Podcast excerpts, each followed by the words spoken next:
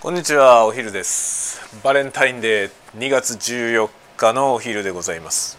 さてお昼ご飯ですよ。お昼ご飯ですが何にしようかな。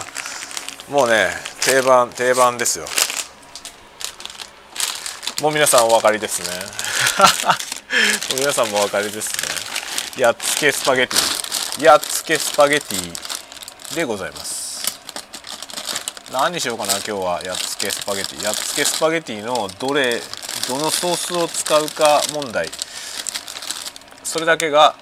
これですね。あの選択の余地でございますね。どうでしょう？この安い安いやついこうかな。安いこれでいこう。今日はですねあまあ子供はね朝も話しましたが上の子が今日はキー場に行っております。スキー場にスキー合宿というかスキー学習で行っております。合宿じゃないね。日帰りで行って、まあ、滑って帰ってくるという。今日はなんかもうあれだよね。遠足状態ですよね。楽しんで帰ってくると思います。でもって、えー、僕はですね、まあ、今からお昼を食べて、まあ、午後も仕事という感じですかね。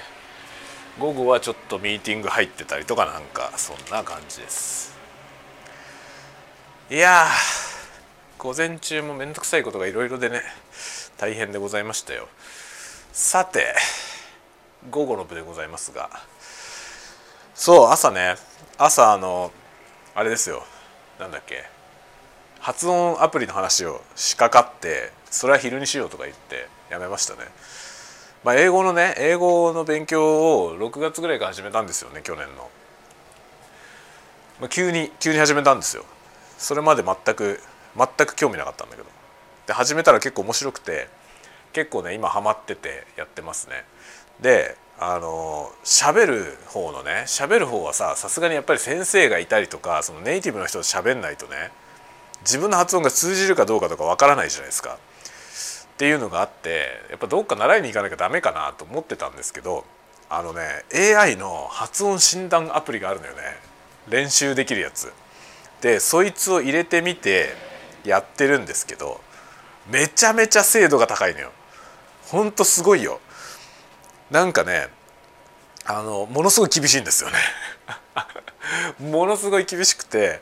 ほんとねなんかその文章が書いてあってね画面にビーって文章出るんですよでそれを読むのそれを読むと、まあ、僕が喋ってる音を録音してくれてでその読んでる音のそのねスペリングのところに色がつくんですよちゃんと発音できてるとこはグリーンでやばいところちょっと怪しいとこはオレンジでダメなとこは赤がそのねその書いてある文字がそういうふうに色がつくの。でしかもその下に発音記号が書いてあるんですよね。で発音記号書いてあるんだけどその発音記号の通りに読まなきゃいけないわけじゃなくて発音記号は一例として書いてあるのね。で例えばさあの英語ってさつなげて喋ったりするじゃない。ワードを一つずつバラバラに喋るんじゃなくて結構ネイティブの人って日常会話の時にこうつながって喋るでしょ。リンキングしてワードが全部リンキングしていくでしょ。でそうなった時に発音が変わるじゃないですか。次の音の頭と子音がくっついたりするとその発音記号的にはあの1単語ずつ書いてあるからこうね発音記号としては最後の音があって次の音も頭からあってっていうふうに書いてあるんだけどそこはリンキングしてつながっていく場合あるじゃないですか。でそういうふうに喋ったらそのね自分が喋ってる音の発音記号が出るのよね。それで発音記号が出てでそのリンキングがちゃんとうまくいってれば別にそれは OK とみなされるんですよ。それはちゃんと正解としてみなされるんだけど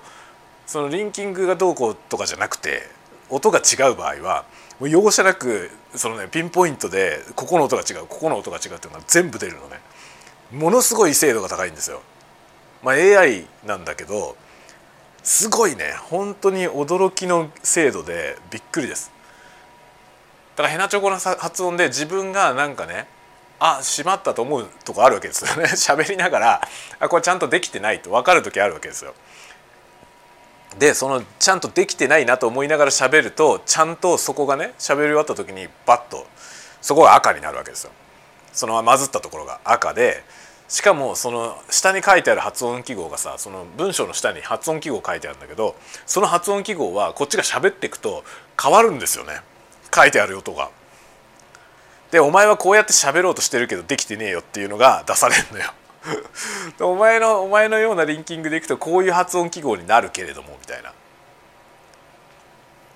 例えばパーティーみたいなのさパーティーっていう単語は t じゃないですか。パーティーのの綴りは t でしょ。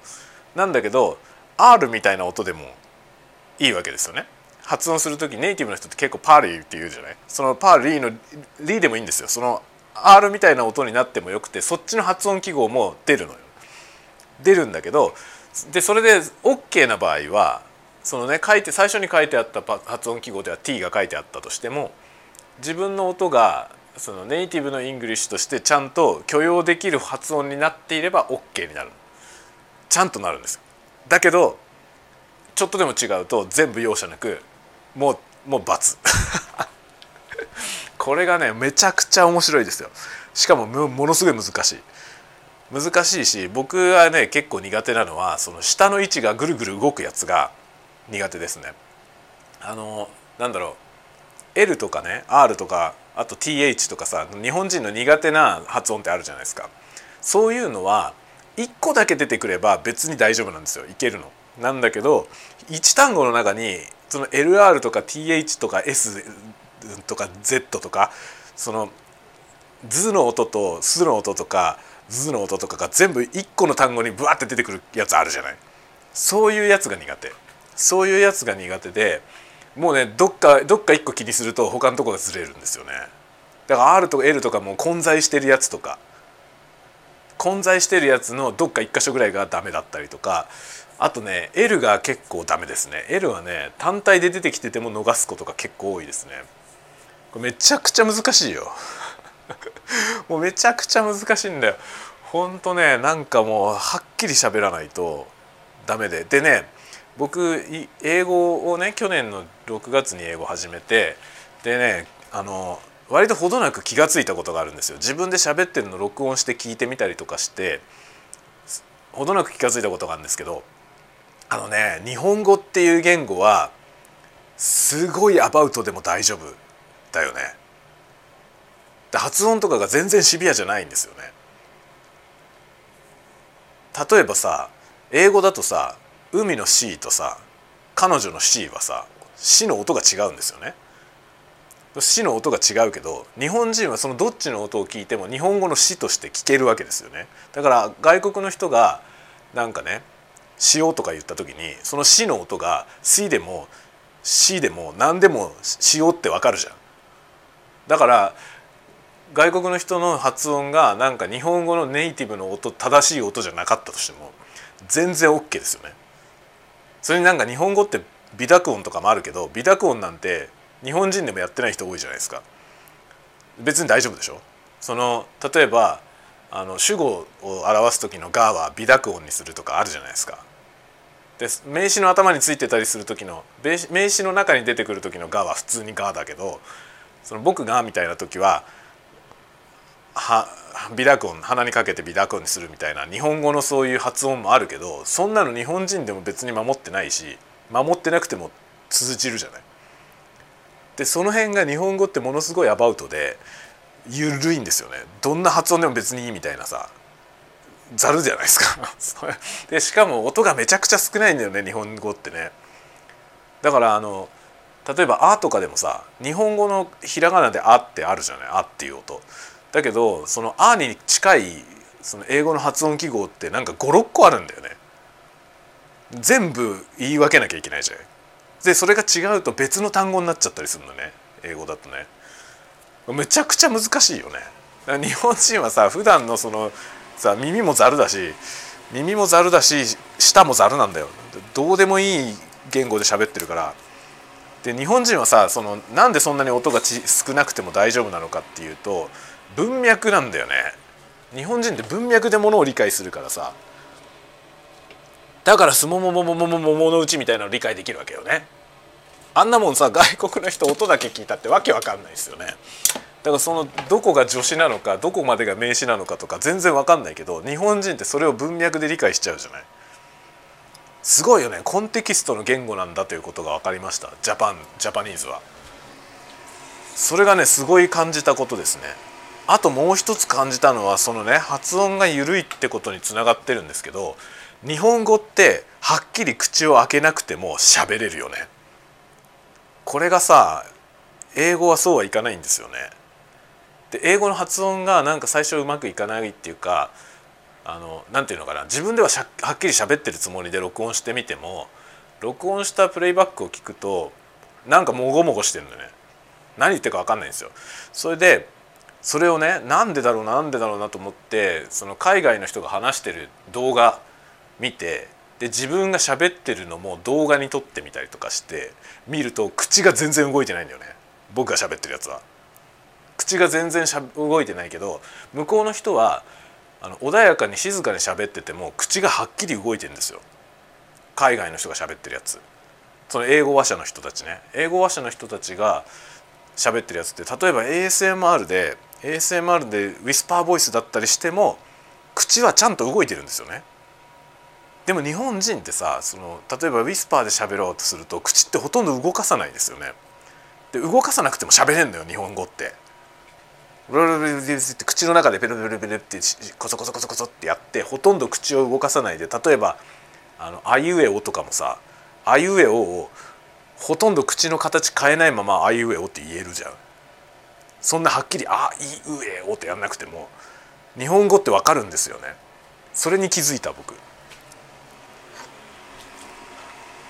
で意識的にさそのなんていうのどっちかというと顔芸だよ顔芸を意識して喋る。英語喋る時ね。顔芸を意識して喋る。そのねはっきり口を動かして喋るみたいな。だからあの映画とかであの怒って人が喋ってる芝居とかあるじゃない。ああいうのの顔を想像してその顔で喋るみたいなねことをちょっと心がけるとそれを録音するとちゃんとはっきり分かるんですよ。自分の言ってることが自分の言ってることを録音した時にねもごもごしないのよ。ああそうなのかと思って口だと思って。口を動かさなすぎるんですよ日本人。日本人ってあんまりそうなんだよね。その普段から口をあまり動かさないで喋る人が多いと思うんですよね。でそれでもちゃんと通じる言語なのよ。で発音も別にあのなんていうの発音っていうか発声。発声がこう口だけでね口だけでペペペペペって喋っててもつな伝わるじゃない？だけど英語ってお腹から声出さないと伝わらないというか例えばさあの TH がさ「ふ」っていう音とさ「ず」って音があるじゃない？その差はさ結局声帯が動いてるか動いてないかなんですよね。でさそのノンボイスのさ音がない子音っていうのが日本語にはないんですよね。日本語って50音だからさ50音は全部子音には必ず母音がくっついてて「た」「た」とか「ち」とかじゃん「つ」って音ないじゃない日本語に「つ」って音はないんですよね。つとかすとかいう音はないわけよ日本語には。さとかたとか必ずくっついてるんですよ母音が。母音が必ずくっついてるんだけどそれが英語はそうじゃないじゃん。そこがねめちゃくちゃ難しいということが分かった。なんかその音がないやつとかあとその音がないというか母音はくっついてないけど音がある音っていうのがあるじゃん。その TH のズみたいな音。ズはさそのあの This is の Z, のズの音ですよね。その音はさその TH の無音のスの音に音だけ足してるわけですよね子音としての音だけでも母音は足しちゃダメなわけですよこれが難しいんだよっていうかそれが結局日本語にはないしそのその発声法っていうのがないんですよね日本人には。なるほどと思っただからめちゃくちゃ難しいしその日本語っていうのがいかに緩い言語かってことがすごいわかるよね。音はめちゃくちゃ少ないしさ日本語って。だけど字の数はものすごい多いですよね。字はさ漢字とかも含めたら猛烈にたくさん字があるじゃない。だけど音は50音しかなくてめっちゃ緩い言語だよね。っていうかなんで成立してんだろう。本当にジャパニーズすげえんじゃねえかって僕は思いますね。かえって。かえって思った。なんかそのジャパニーズはだから全部文脈で理解するのよ。だからさなんか日本人って空気読むとかそういうのあるじゃない？文化的に。それはさ空気を読まないと使えない言語を使ってるからだよね。言語だけ聞いててもよくわかんないんですよ。結局日本語って音だけ聞いても全然何言ってるかわかんない。その文脈がないとさ意味がなくなっちゃうだよね。だからその何て言うの？漢字があるじゃん。漢字がなくて全部ひらがなで書かれてたら正直何書いてあるかわかんないですよね。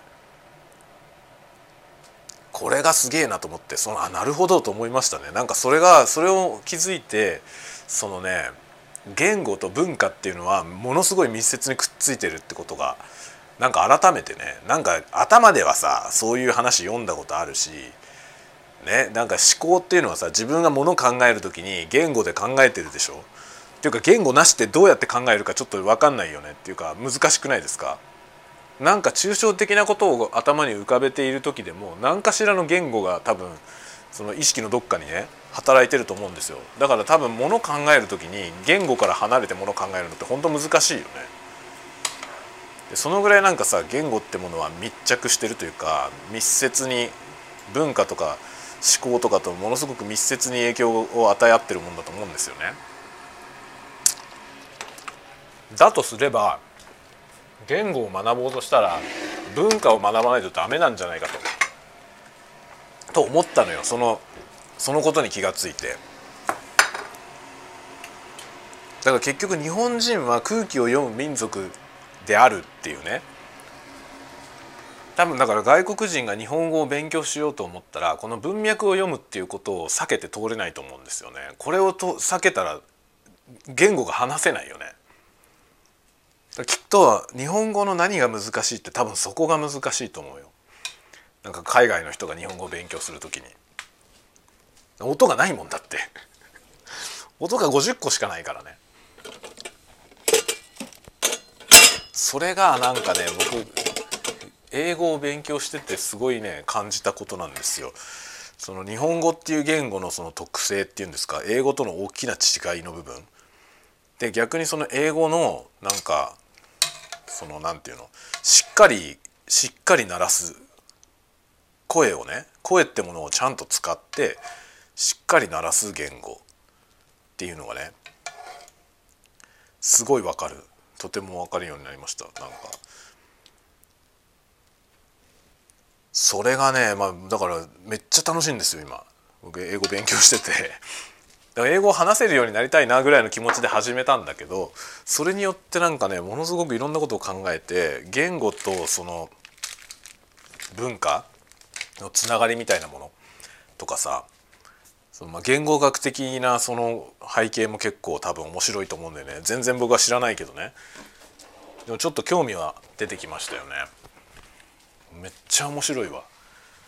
で今はさもうほんと何回も言ってるけどさこの学ぶためのツールがね便利なものがいっぱいあるからほんと語学を勉強しようと思った時に何だろうそのねほんと一昔前とは全然比べ物にならないくらい今やりやすいよね。スプーンスプーンがねえな。あこれか。よし。よいしょ。というわけで今からねちょっとちょっと興奮気味に今まで今ね 冒頭15分ぐらいすごい興奮気味に喋りましたけどまあ言語をちゃんとやってて語学をねちゃんとやってる方からしたらお前今更何言ってんのって話かもしれないけど僕にとってはねもう世紀の大発見だったんですよ。あ日本語って口を動かさないでも喋れんだっていうか自分がねそんなに口を動かさないで喋っているんだということをすごく認識させられたんですよ。僕は別に日本語喋ってる時ほとんど多分口動かしてないんですよ。だけど日本語として喋ってて僕が例えばこのポッドキャストとかで喋ってるこの声がね何言ってるか分かんないってことはないでしょうきっと。まあ、自分で聞き返してもちゃんと何言ってるか分かるしねそのそんな聞きづらい発音ではないと思うんですよ。ただ僕は別にナレーションとかをちゃんと勉強したわけではないからあの正しい発音で日本語を喋れてるかどうかは分からない。分かんないけどでも聞いて分かんない音ではないと思うんだよね。だけどこのままの発音法で発声法で英語を喋っても聞いてわからない英語にしかならないんですよ。もごもごしてて。もっとハキハキ口を開けて喋んないと英語は通じない。それがすごい大発見だったなるほどと思いました。だから僕の英語は何言ってるか分かんないんだ。すごい分かりましたね。声の出し方も違うしそのなんか小手先で出しちゃダメだしあの顔の使い方だよね。舌は意識するんですよ舌は。舌はさなんか L はここにここにくっつけるとか R は後ろに巻くとかさなんかその舌の使い方に関しては結構教わるじゃない？最初の方で。だからそういうことはちょっと意識するんだけどそうじゃないんだよ。口の開け方なんだよね。もっと大事なのはそっちだと思う。なんかその舌がどうこうの前に口がちゃんと開いてないと音が出ないんだよ。いいの音とかそうだね。いいの音。イダンの音あるじゃない？ビーチとかさピーチとかさプリーズとかさその「いいの音「いいの音はさ日本人の「い」の音ってさまあ「あいい」って「いい」は口を横に開くって言ってるけど横に口開いて「い」って音出してる人いる？日本人で。今何時ですか？い今何時ですかの「い」をさ「い」ってやらないでしょ？今何時って「い」今何時ですかって聞いたらその今何時ですかの一番最初に出てる音は僕らの耳には「い」に聞こえるじゃん。だけど英語にした時にその「今何時ですか?」って僕らが普通にね何も意識せずに普段言ってる「い」の音は「い」じゃないんだよね。英語の発音発音記号で言ったらその「プリーズ」の「い」の音と違うわけですよ。その感覚で日本語の「あいうえの「い」のつもりで英語の「い」を発音するとダメなのよね。口の開き方が足んないですよ。横にもっと引っ張って「い」って出さないと「い」の音にならない。でも日本人わざわざ「い」の音出す時そんなこと言わないよね。今って言わないよね。もう何何怒ってんのって感じになるじゃない。だから普通に喋ってると日本人の発音ってものすごい全部均質な音なんですよ全部近いところにまとまっていてちっちゃい範囲でコソコソコソコソ喋るっていうそういう言語なのよね日本人って日本語って。だからさそれが文化を表してるんだよね。とてもそう思う。なんかすごく日本の文化っていうのはさやっぱり空気を読む文化だしあの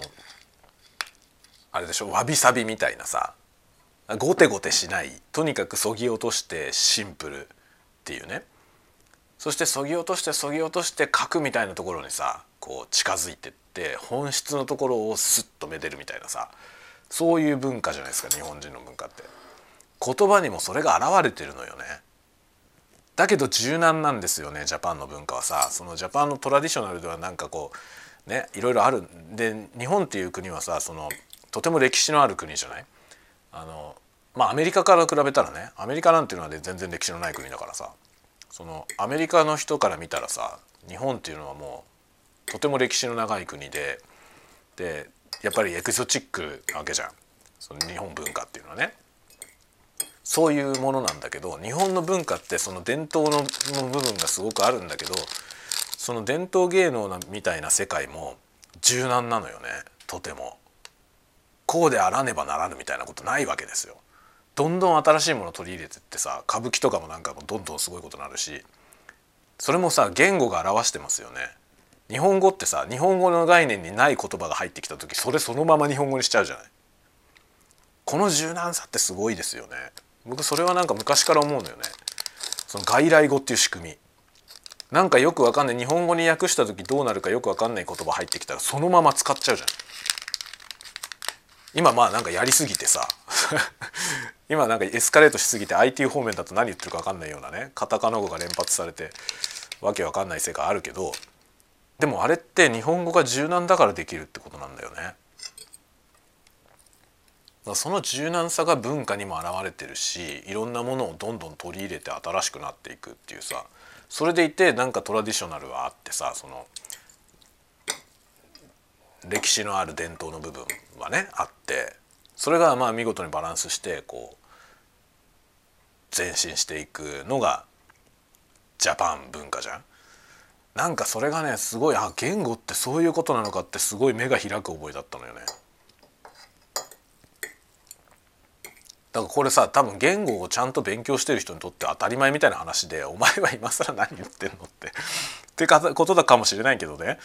でも僕はさそれ正式にそういうこと勉強したことがなかったから本当に感動したのよね。自分で発見してさうおうおと思って。言葉って文化じゃんみたいな。今さ 超今更なんだけどね。仮にもさ文芸とか言って小説書いたりしてるのに言葉って文化なんだってことに今更気が付くのやばいよね。自分でもさ自分でお前今更そんなこと言ってんのって自分でもちょっと思ったけどだけど今まで僕はそのね分かってなかった何も。だから英語面白いと思ったことなかったんだろうね。誰もそれを教えてくれなかったよね今まで英語の先生。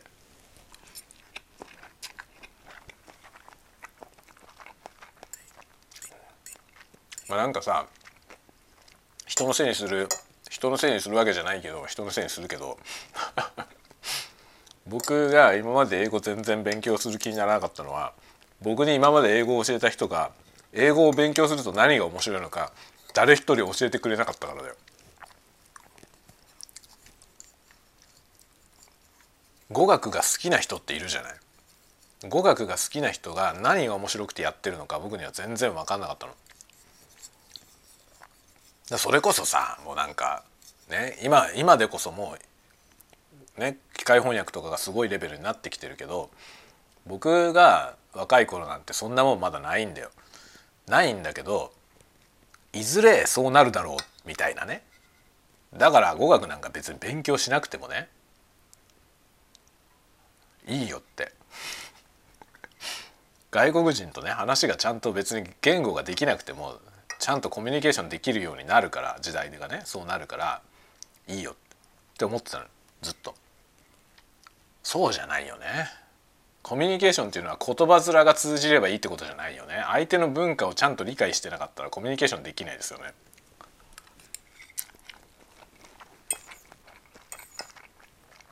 なんで誰も文化と紐付けて教えてくれなかったのかと。思うね。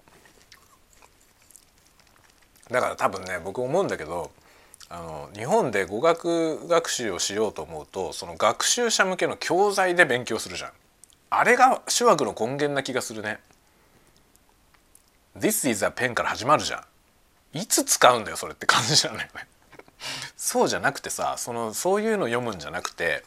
あの外国の人が子供の時に読む絵本とか読んだ方がいいよね。アメリカの子供が読んでる絵本とかイギリスの子供が読んでる絵本を読むのがいいと思うね。その方がずっと生きてるでしょ英語が。なんでそういうふうにしないんだろう日本の教材。そうすればいいのにね。だってさその初学者でも読めるような本ってあるじゃない？そのかの国の子供が読むやつまだ字が読めないような子がさ字を練習するための本があるわけじゃん日本にだってあるじゃない？そうなんかパジャマ脱いだりする本とかさ あるじゃん。絵本。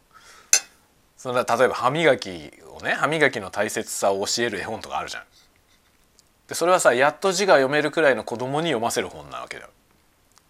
そういうのがどこの国のどの言語にもあると思うんですよね。そしたらそれで勉強すればいいと思うんだよね。それだよね絶対。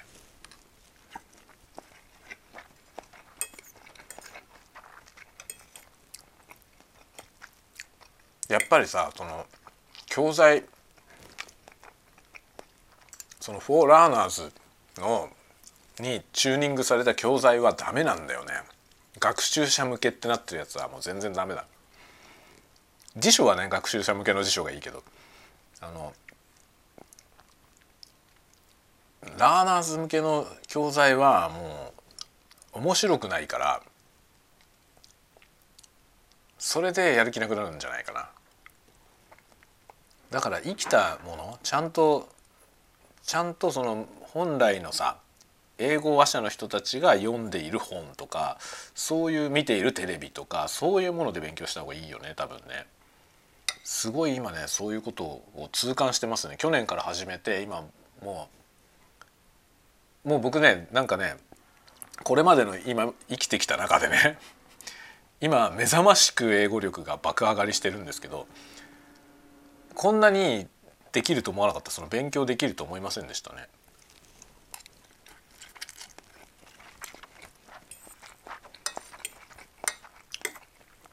自分は語学に向いてないと思ってた。ずっと。だから僕は勉強しても全然できなかったからさそれ結局勉強したんだよ結局さ。その高校ねちゃんと高校に行ってたからやるじゃない英語の勉強。でそれを6年間中高6年間英語勉強したけど何一つできないんだよね。で結局さなんかそれそれで自分は向いてないと思ったのよ。同じだけ勉強して同じくらいの勉強量でもはるかにできる人もいるからね。僕は向いてないんだと。語学は向いてないと思ったのよ。そうじゃないよね。語学の何たるか分かってないからできなかっただけだよね。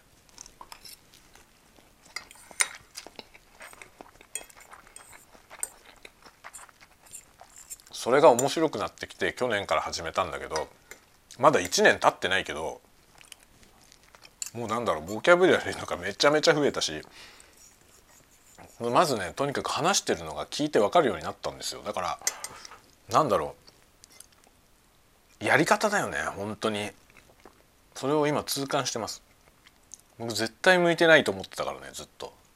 できないもんだと思ってた。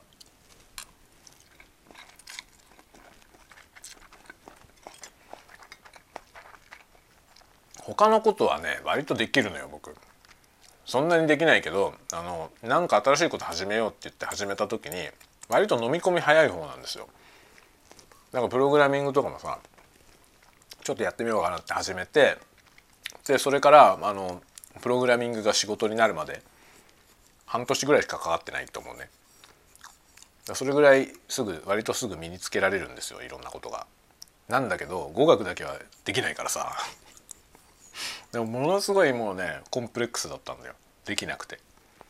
向いてないとずっと思ってた。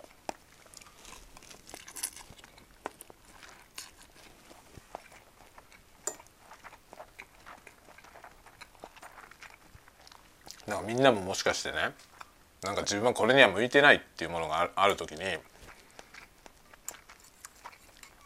まあ、全く気持ちが向いてなかったら全然それは向いてないのかもしれないけどやりたいけどなんかできねえなやっぱり向いてないのかなって思うことはもしかしたらやり方がまずいって可能性はあるかもしれないよ。ほんとねあなんかあると思うそういうのがそういうのでなんか可能性が閉じちゃってるってことがあるんじゃないかなと改めて思いましたね。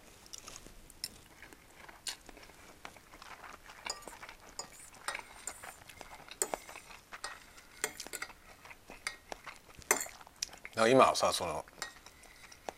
AI のねスピーキングアプリ。エルサってやつですねめちゃくちゃ有名なやつだけどエルサっていうアプリがあるんだけどそのエルサのそうなんかもうハイパーハードモードだよ。スーパーハードモードにして設定でねなんかカジュアルにやるかガチでやるかみたいな選べるのね。で僕はガチモードにしてそうするとね一日のノルマとかもなんか増えるんですよ。そのレッスンのノルマとかも。増えるんだけど僕そのね1日のノルマって言われてるレッスンの8倍ぐらいの量毎日やってる。全然苦になんないんですよ。面白くて。でこれはさ向いてきたってことだよね。その努力が全然努力してると思わないでできる状態に持ってけばそれは閉めたもんだよね。僕今なんか頑張って勉強してる感覚は全くないから。暇さえあれば英語英語やってるけど全然自分が頑張って勉強してるとは思ってない。こうなったら強いよね。この状態を作ることが難しいんだよね。でもプログラミングとかやった時もそうなんだけどそこに到達しちゃえばさあとは自動的にもうスキルは伸びる一方なんですよ。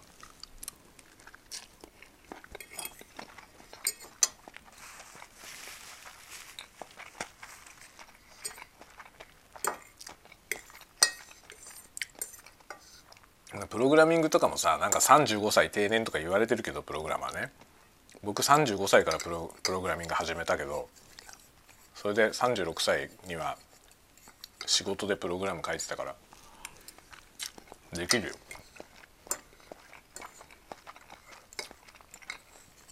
ゾーンに入ればできるんですよ。ゾーンに入りさえすれば。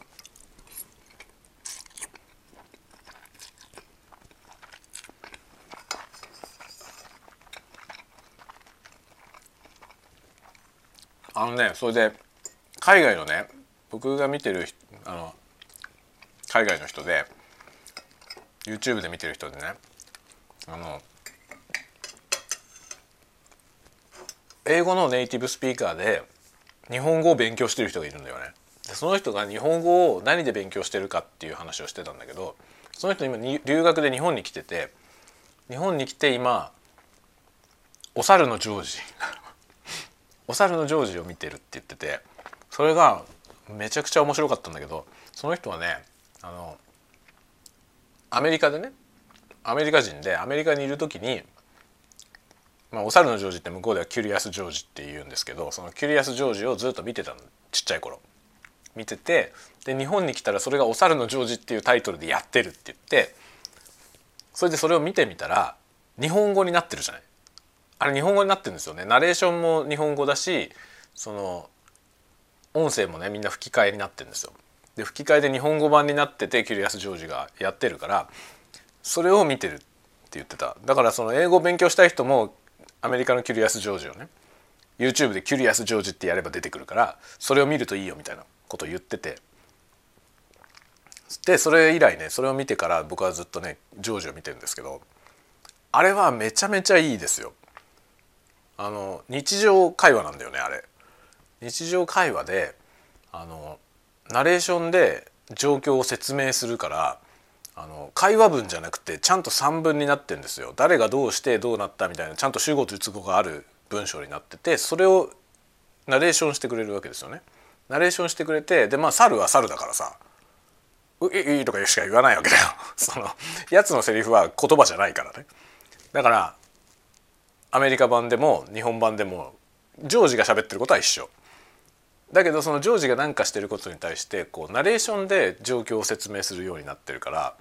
で周りの人は大人はさ大人とか人たちは言葉で話すよね。なので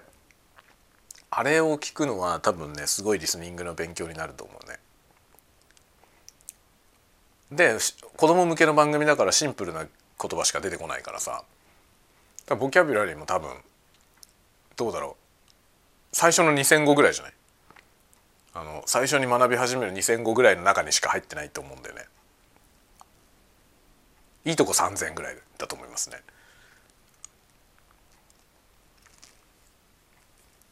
そうするとあれはね多分初学者でもわかるからあれを見るのがいいですよね昔はさなんか僕が高校生くらいの時は「セサミストリート」見るといいよって言われてたんですけど「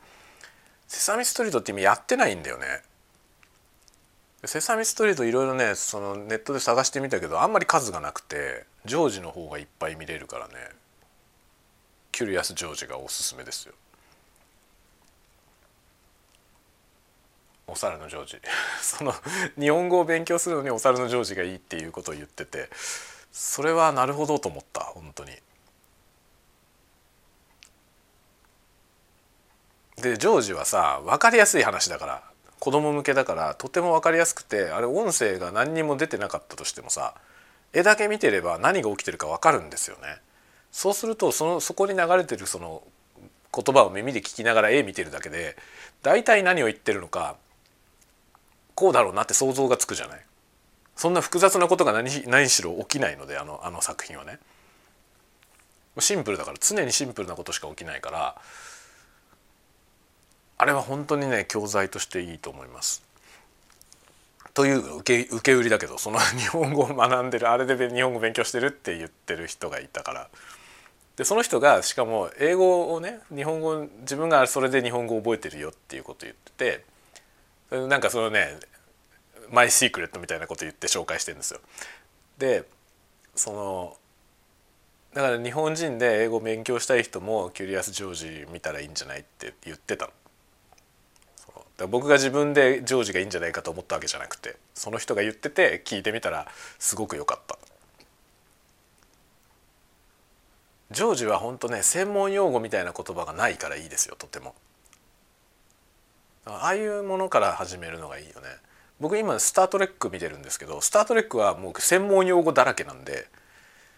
ある程度なんか SF の文脈とかが分かってないと何言ってるか分かんないと思いますね。で SF の文脈で大体こういう言葉がこれに当たるんだなっていうのが分かってくると面白いですね。例えばさ日本人はさ割と何て言うのその了解っていう時にさ「ラジャー」って言うじゃない。あれラジャーはどっから来たんだろうね。その日本人割とラジャーって了解の代わりにラジャーっていうことあるんだけどあのスター・トレックではアファーマティブって言ってるんですよ。アファーマティブって肯定するって意味らしいんですけど肯定する辞書で引くと肯定するってことらしいんだよね。その何か言われた時に命令を受けた時にアファーマティブって言ってるのよクルーが。それでああそれは面白いと思ってそれは知らなかったからねラジャーじゃないじゃんと思って。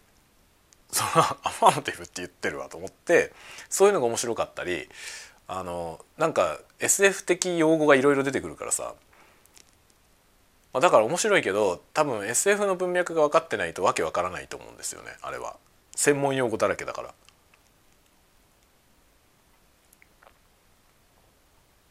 あとね僕が勉強してて気が付いたことのもう一つは割と落とし穴の一つは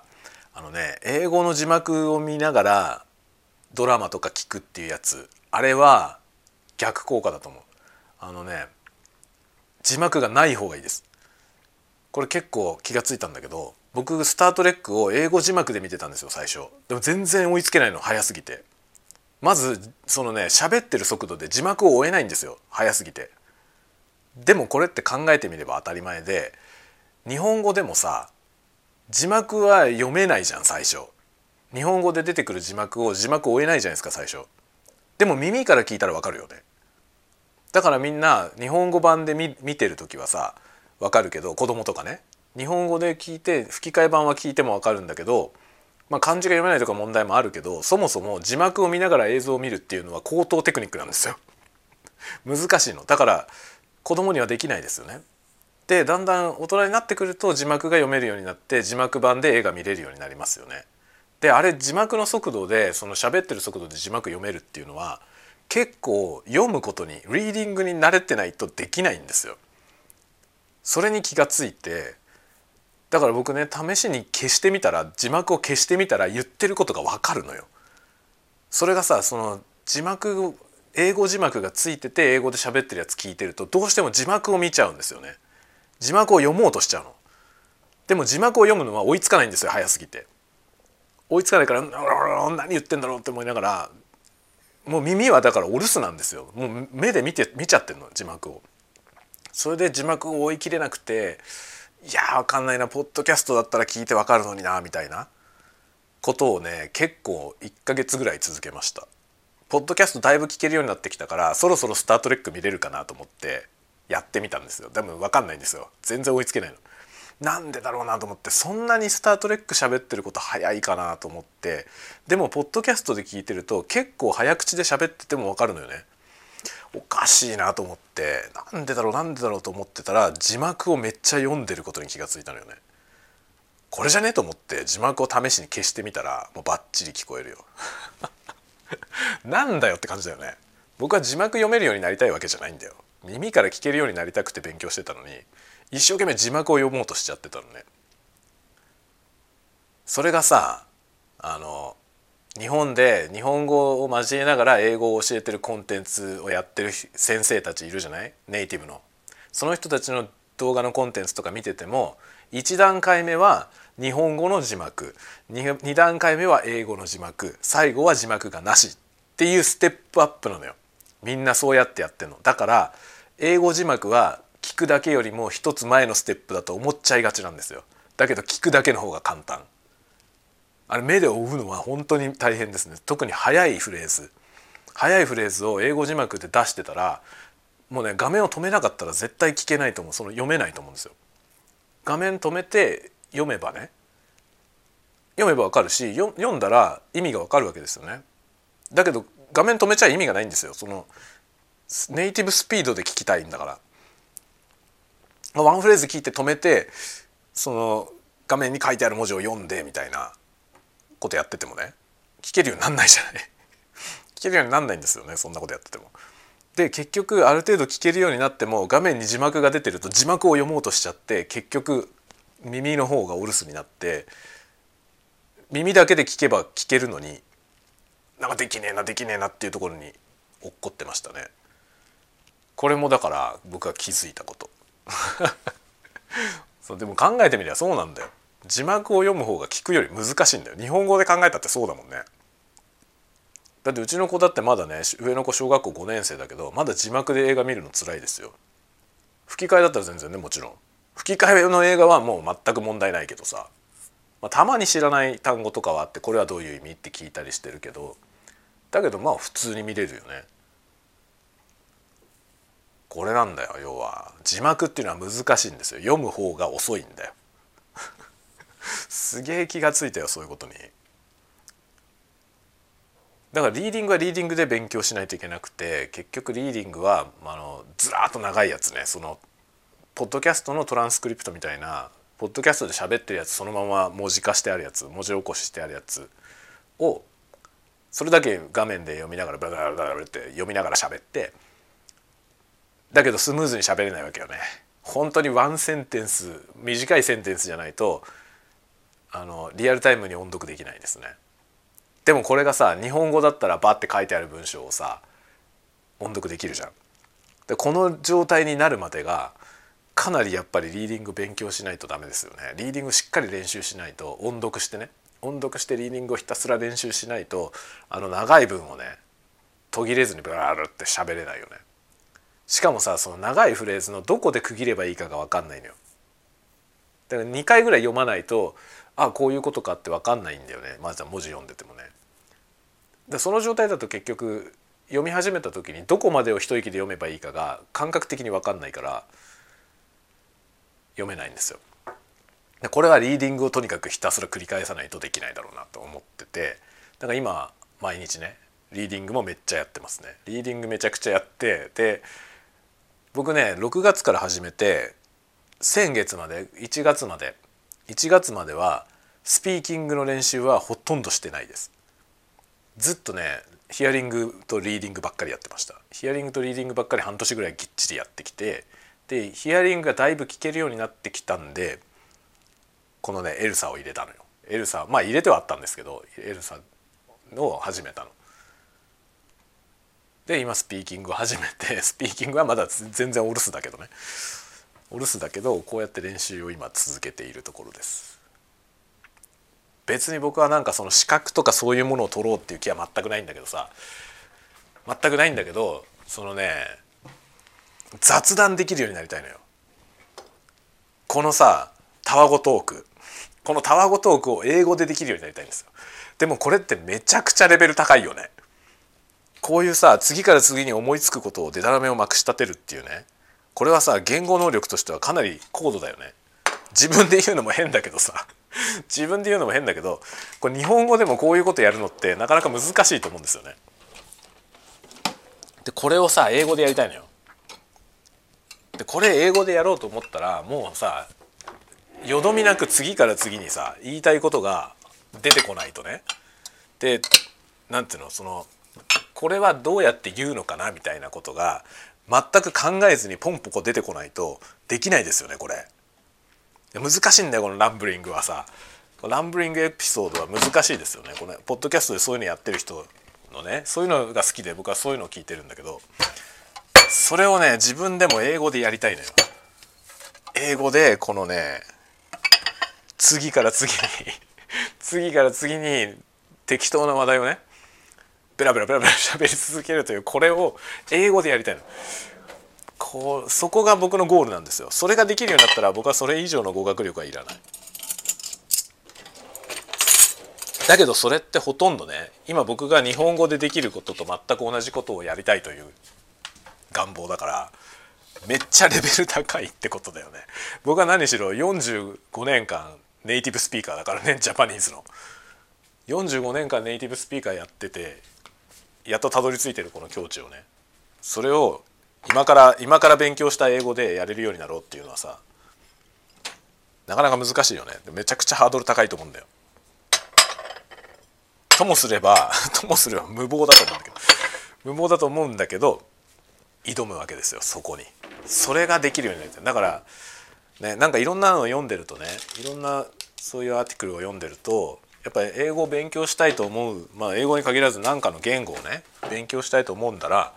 ゴールを明確にしろっていうのがいろんなとこに書いてあるんですよ。やっぱりはっきりゴールを持ってた方がそのそこに近づきやすい。まあそりゃそうだよね。目標が明確な方がね何頑張ればいいかはっきりするからだからゴールをちゃんと持てって書いてあってで自分のゴールは何かなって考えた時に僕はたわごとをやりたいのたわごとを言えるようになりたい。英語で。いや英語でたわごと言えるようになりたいよな。わざわざ外国語を学んでまでたわごとを言うのかっていうそういうところあるけどさ。それこそが僕のやりたいことなんだよな。そして世界中にこのたわごとを発信したい。ババカみたいだね。だけどいいでしょ。いいと思わない？有用なことを発信する人はいっぱいいるからさ。どうでもいいことをね発信したいのよ。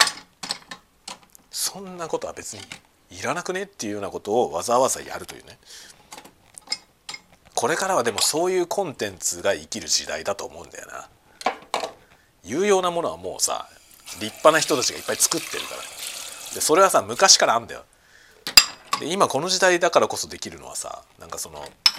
ね、なんか一億総クリエイター時代になった頃こそできることがいっぱいあるじゃない。それはさ無駄なコンテンツだと思うんだよね。無駄みたいなものを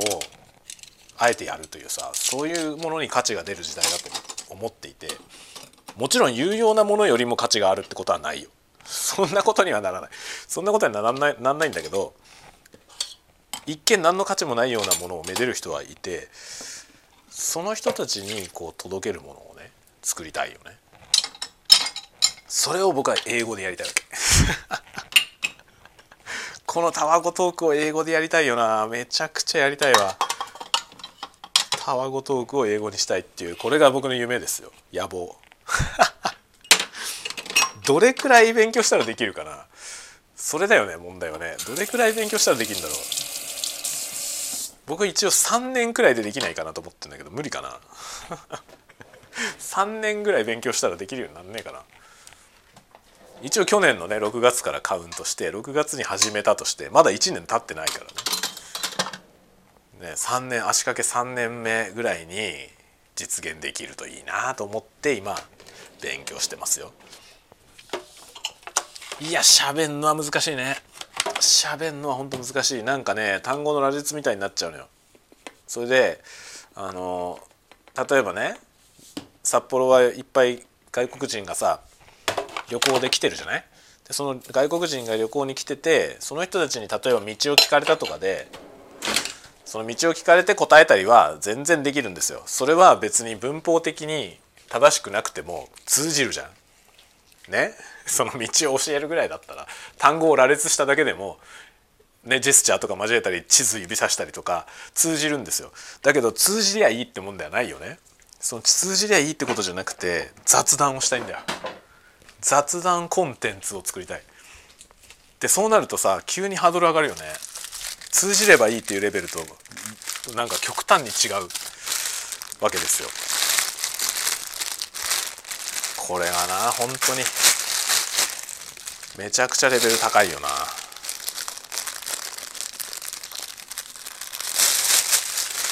というようなことをね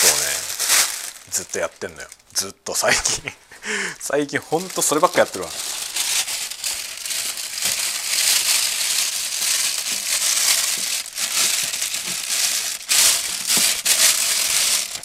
だからね他のことやる時間がなくなっちゃったんだよね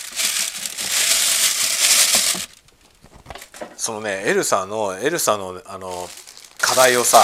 エルサのそのノルマみたいなやつをもうスーパーハードモードみたいな やつにしたからさそしたら結構ね1日1時間くらいやるかかるのよね。その1日のノルマこなすのに。1日1時間くらいだからそれに費やすでしょ？だから夜さ寝る前とか朝起きてすぐとかにやってるんですけど、まあ、1時間まあ1時間と言いつつそれプラスアルファで自分でいろいろレッスンをねなんか用意されてるやついっぱいあるから片っ端からやってるんですよ。だから2時間くらい多分ねその ELSA に向かって喋ってる。1日2時間ぐらいそれに費やすじゃん。で家事をやってで子供のことやってってやるとさ他のことする暇がないんだよ。ほんとねノートを書く暇とかが全然なくなっちゃったんだよね。マジでマジで忙しいですね。忙しいっていうかやらなくてもいいようなことをやってるんだけどね。あれ？これ動いてんのか？動いてねえじゃん。最近食洗機をさ用意したんだけど回し忘れることが結構多くて朝になってなんかあれ食洗機回ってなかったみたいだよみたいなことがよくあるんだよそれがほんとねダメですね。疲れてるわ。疲れてるよ本当にさ。よいしょ。さてしたら午後からの勉強勉強じゃないいや勉強してる場合じゃないんだよ。仕事しなきゃいけないからね。ほんとねなんか仕事してるより勉強してる方がずっといいよ。楽しいよね。当たり前ですよね。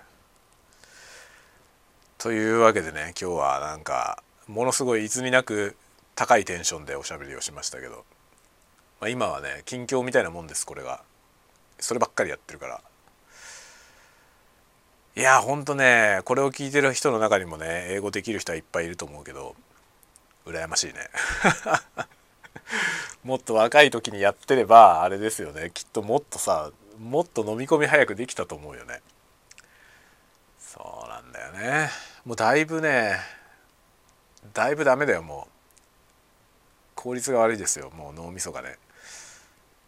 なかなか頭に入んないし特に体のことがね体を使う部分まあだから喋るっていうのはさ体育じゃん言っちゃえば。その体育のところのマスターするのにかかる時間が、まあ、明らかに伸びてると思いますね。やっぱ子供のうちにやらないとダメだよね。フィジカルは特に。ピアノとかもそうだけどもう若ければ若いほどいいんですよ始めるのは。もちろんねいつ始めたって遅いってことはないけど遅ければ遅いほど苦労するよね。マスターするのにね。と思いますね。なんかピアノ弾くのとあの他の言語喋るのは結構似てんじゃないかな。体育だよ体育。も う僕は体育がダメだからね。そこが本当にね辛いですね今。エルサがねめちゃめちゃ厳しくやってくれるからさ「おめえのこの発音はダメだ」っつって。もうシビアなんだから本当に。で何パーセント合致してるかみたいなのをパーセント数字が出るんだよビュッて。もうね厳しいね。で80を超えてくると80%超えてると合格な合格っていうかね合格の音がすんのよ。ピロリンみたいな。それ以下だともうヘロンみたいな。音もなんか情けない音がすんの。シビアですね。シビアですよ。まあ頑張りますよ。マイペースにね。まあこうやってね夢中で頑張れるものがあるってことはいいことですよね。頑張ろう。ということで今日はもう1時間近く喋りましたんでお昼休みがもうね時間いっぱい時間いっぱいでございますので終わりにしようと思います。またじゃあ次のタワゴトークでお会いしましょうね。またね。